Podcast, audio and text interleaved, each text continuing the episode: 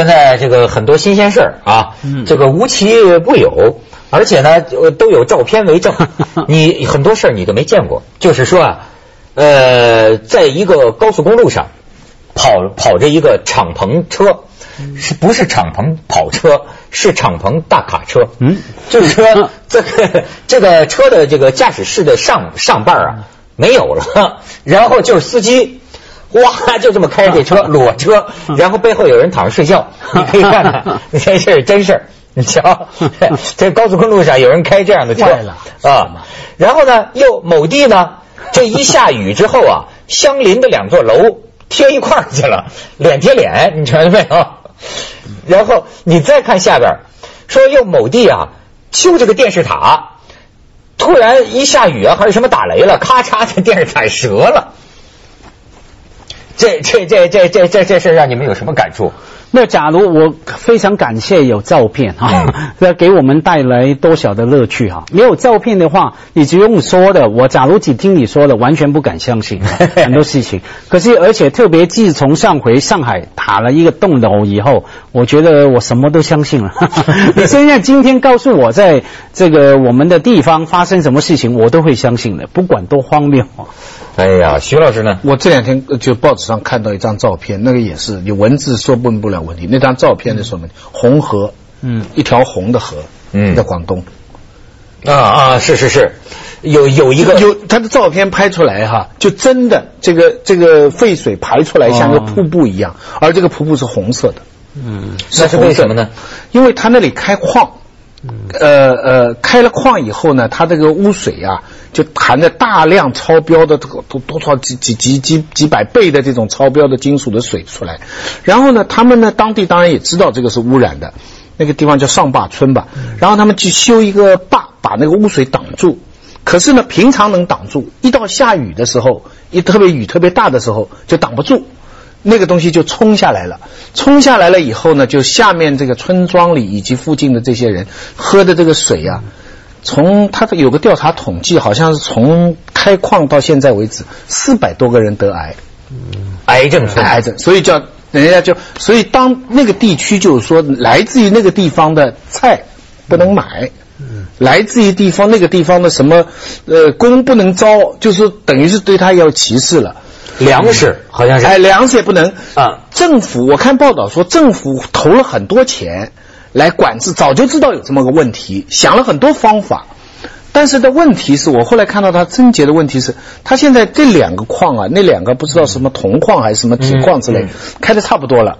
但是最近发现一个矿，那个字念什么？金字边一个木，是不是从木啊？就应该读木。反正秀才读半边嘛。这个这个这个矿哈。据说价值极高，估计七百亿。嗯，七百亿等于全广东省的所有治水的费用。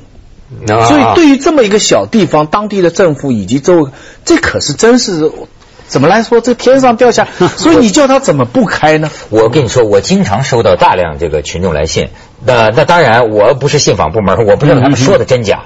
可是问题很类似，就是说中国人民许多中国人民现在生活在一个什么样的环境里？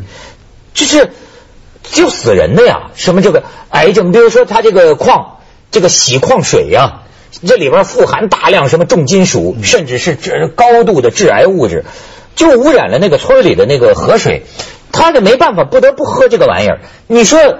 好多地方都是这种什么化工厂啊，或者是大的这个这个经济项目，怪不得人家国际上有人说，我觉得呃，不管是妖不妖魔化吧，有没有这个问题？就是说，你的经济成长，你的经济高速发展，是不是带来了中国的这个环境严重污染做代价？而且是到了这种，哎呦，你说这癌症它是什么？咱也知道啊，这个村里一年就出出十几二十多个癌症的。他们怎么样？而而且这科科科学人员的研究哈，更可怕的时候，他们形容词说它是悬在整个就是上亿人的，就包括广东这个大的水系，这个上亿人民头上的一把剑。这个不要被淹死。不不不不，这是为什么呢？因为他们做了，嗯，他们做了研究，就是说，它这个水啊，稀释一万倍，生物不能生生存二十四小时。嗯。假如你明白没？就是就是这这个水啊，你把它或就是说它稀释了一万倍流到了下游的水里边，它稀释了一万倍以后，这个生物还不能存活二十四小时。当然了，刚才一句是形容词了，形容词了，言言过重一点。嗯但是你知道这种事情总是警觉一点好吧？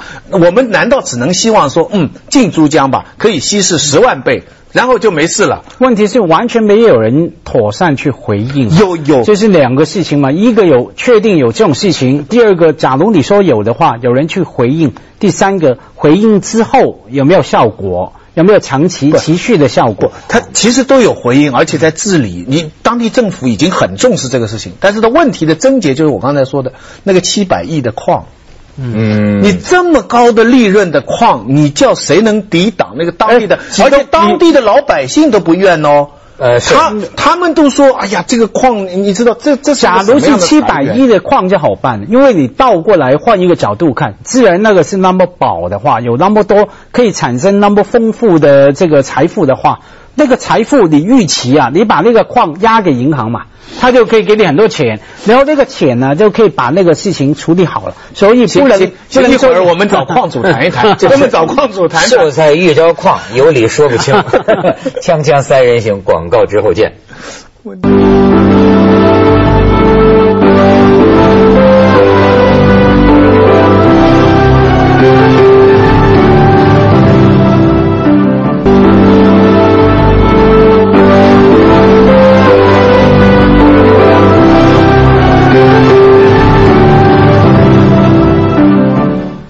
现在特别明白哈，就说什么事情都有一个过程。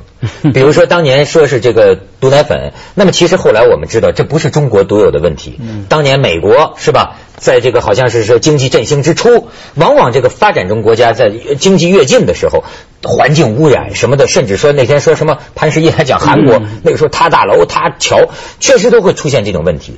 但是呢，我就是有感慨啊。就是这个历史的过程啊，很无情的，就很多人就是这个过程当中啊，牺牲掉了。嗯那么牺牲掉了就是牺牲掉了，就往往你发现没有，一点办法都没有。嗯，没有你在过程发展里面哈，我们看到所谓过程，就是一定要往前走嘛，嗯。你不往前走就不叫做过程，会越来越好。对，但往前走要有个推动，你有有个态度去愿意面对这个问题哈，这个不容易啊。我刚听子东讲到说那个红河的的事情，我要突然想起一幕哈，我二十多年前一幕偷懒的一幕哈，嗯。我二十多年前哈大学毕业的时候在广告公司上班哈，坐在一个房间坐了几百人，负责创作广告哈，作家那边一边创作广告一边偷偷看书嘛，那时候啊知识分子偷看书。看了一本书呢，就是讲台湾的有一个很出名的记者写的哈，他叫杨度，他就讲他在台湾做新闻的经验，其中有一些个案就跟那个红河是非常像的哈。哦他台湾某个地方哈，整个区为什么会有那么多的癌症？啊，或是说有时候不是癌症，是说手指啊残缺，小孩生出来残缺，嗯或者说长到十多岁腿突然跑不动了。那在那个地方，坦白讲，台湾那时候二十多年前，除了台北、高雄、台南以外，其实都是城镇乡村嘛哈，没有那么多发达哈，就以为说又是以为说有神有鬼。然后呢，完全就像我们看到小说里面的一百年前、三百年前的中国啊哈，嗯那条村就荒荒了，就以为说，诶，有神有鬼，有人受到诅咒，然后还找人出来做法事，种种的调查哈。后来就知道，原来就旁边那个村的一个工厂。啊，放出那个有毒的物质在河流里面，那个水被污染了，那个土地被污染哈，这样。然后呢，这个记者就去调查，整个调查过程里面呢，受到很大的阻止。是什么阻止呢？不是工厂的人是是阻止啊，就像子东刚说，那个地方的附近的人啊，他们很高兴，可以有钱赚嘛哈。嗯因为他们当时地方的人就面对两个问题了。这个记者有良心的记者来调查哈，他不揭发这个事情呢，我们就可能继续会一代一代的受苦。可是他一揭发了这个事情呢，工厂就可能倒闭，我这一代马上就受苦，没有饭碗了，怎么办呢？到最后他们就选择了宁可让下一代受苦，我不要我这一代没饭吃，然后就一直去阻止那个记者。用恐吓的、用利诱的啊，就说老大你不要来采访啊。这个事情，我记得我当时在广告公司一边看书啊，在上班，一边看得哭的，看到那种那时候年轻嘛，为自己这一代还是为下一代？啊，对，那时候就面对两个事情。那个那个呃，发达国家其实也存在。我这次去挪威吧，你知道挪威有一个景观叫峡湾，嗯，你要听说过？就是说它是像河一样，几百公里长，嗯，很窄，但它其实是海，嗯，它下面是海水，嗯，那么其中有一个峡湾很有名，在一个很小叫一个城市 Stavanger 开进去一个地方，它有一个非常非常漂亮的景观，上面那个石头悬崖的是四方的一块石头，嗯。那么这个地方妙的，你要看它这个地方的景观呢，要走有两个途径，一个呢你要爬一天的山，可以到那个山上那个石头，嗯，还有一个方法呢，你可以在下面坐船几个小时，在下面转一圈，但是呢，你爬山的人呢，你你不能从下面看了，你坐船的人呢，你上不到上面了。所以我当时呢，我就在问他们，我就觉得有遗憾呐。我在下面看，我就感觉不到从上面那个险的感觉，但在上面你看不到下面。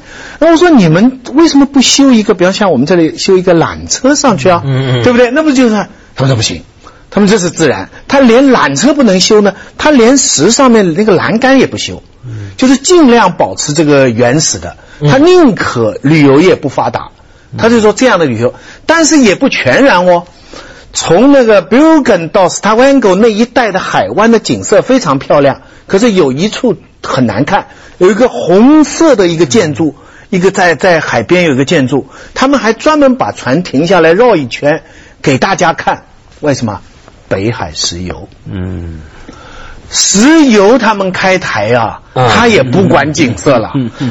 你知道这个他的经济现在，你知道全世界能开到油就是他凶嘛？你看挪威这个，所以他有个石油的台，船上的人全站出来看那个是 像瞻仰这个，不是瞻仰，像崇拜什么东西一样，这些也破坏自然呐。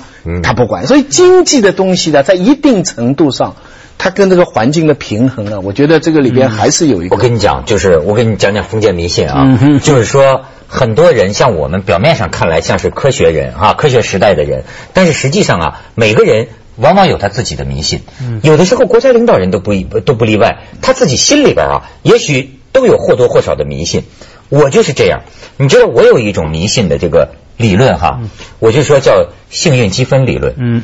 我就发现呐，我在我自己的生活体验，先说世界，对吧？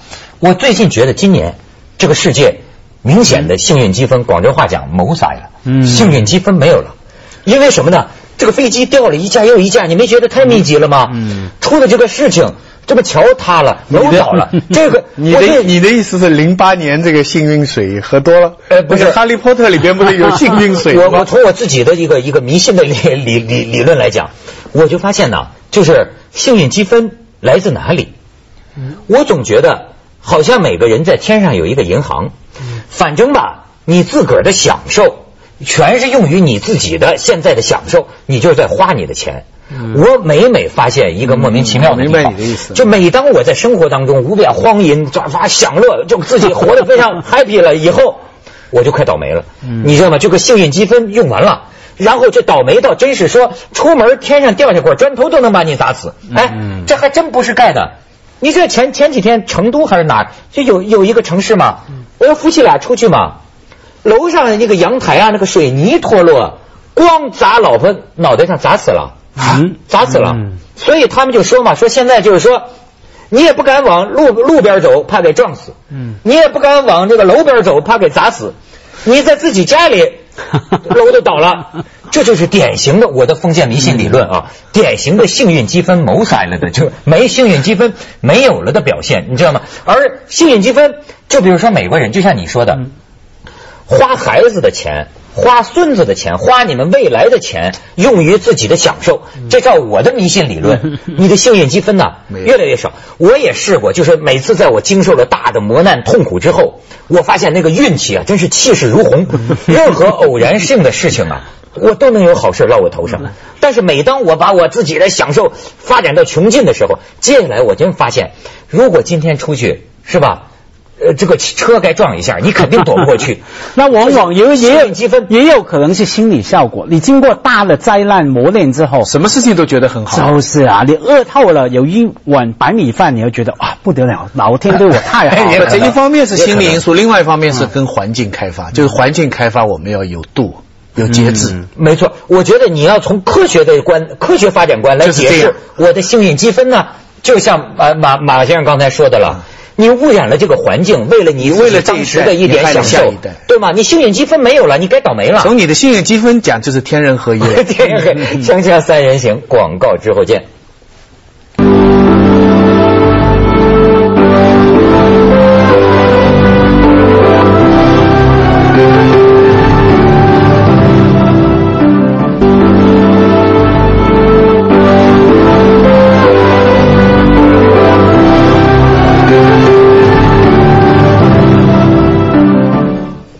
真的，这个没有幸运积分的人，你能看得出来。就北京话叫喝凉水都塞牙，真叫一倒霉催的。就是有些人呐，他那个就倒霉的那个程度，我也曾经有过。有一阵儿你运势就是老倒霉，什么事情该出该出，十分之一的可能性准砸你头上。所以没有幸运积分的人，对吧？只有靠自己多小心，你知道吗？因为你出去必倒霉。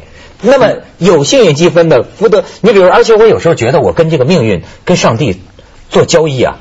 我最近发现没有什么幸运积分的时候呢，我就偷偷捐点钱，而且就就而且你知道吧？你捐了钱，如果你炫耀，你告诉人了，我认为这个幸运积分呢打十折，不是打打打打九折，少少多了。你得积那个阴德，就是悄悄的给他们钱。还要看你捐钱那捐给谁。那啊哎不，那如果是捐了，人家又冤枉说你没捐，然后你再补捐，那种算积分你还是减碰到？这种事儿本身 就是一种幸运积分没了、谋塞了的表现，你知道吗？不要含沙射影，不要影射。没没有，就是后哎，就是说你你就苦自己，所以我认为人可以受点苦，受点苦的时候啊，呃你就想幸运积分在那边在攒着呢，或者你要把你自己所有的拿出来我给人分享。我的生活经验是，凡是我碰到一件特别好的事情以后，我也得非常小心，我马上就有一件坏的事情跟着来。嗯，我的生活我无数次的体验了。对啊我考取研究生，第二天去公园掉了个照相机，绝对 绝对的。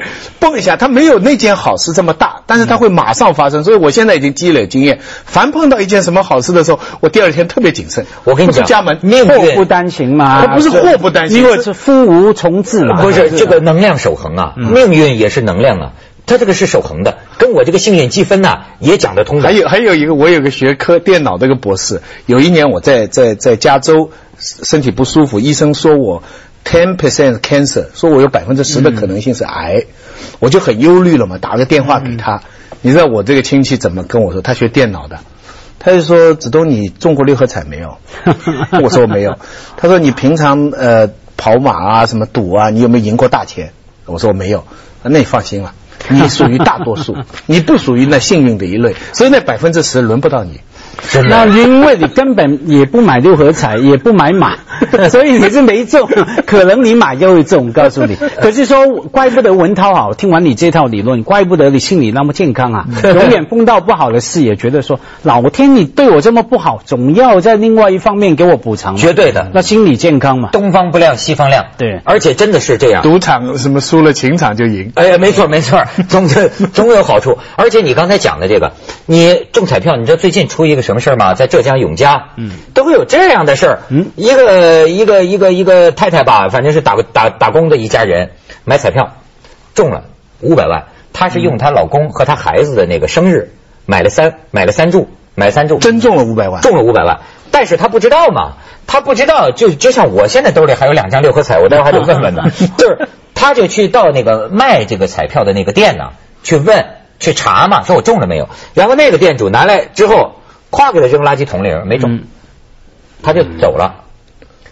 你明白吗？他就走了。那个店主是有意的。哎，店主知道中，你说那个店主，我佩服这个店主，他当时这个反应对之快，不动声色嘛，然后没没中，咵扔了，扔了那女的一走，咵赶快反应来，然后找另一个人去领奖，说你帮我去领这个五百万，你得五十万。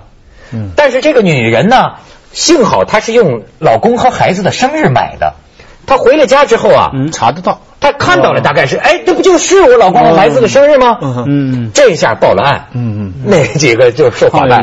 假如不他不不用这种声誉来买，就不知道这种事情了吗？这个是上天注定，对。幸运分是他的就是他的。对，那个人没他的就是没他的。是你的就是你的，不这是。类似的新闻，我印象最深刻哈，因为那个那个以前有一阵子也爱赌嘛，后来戒赌。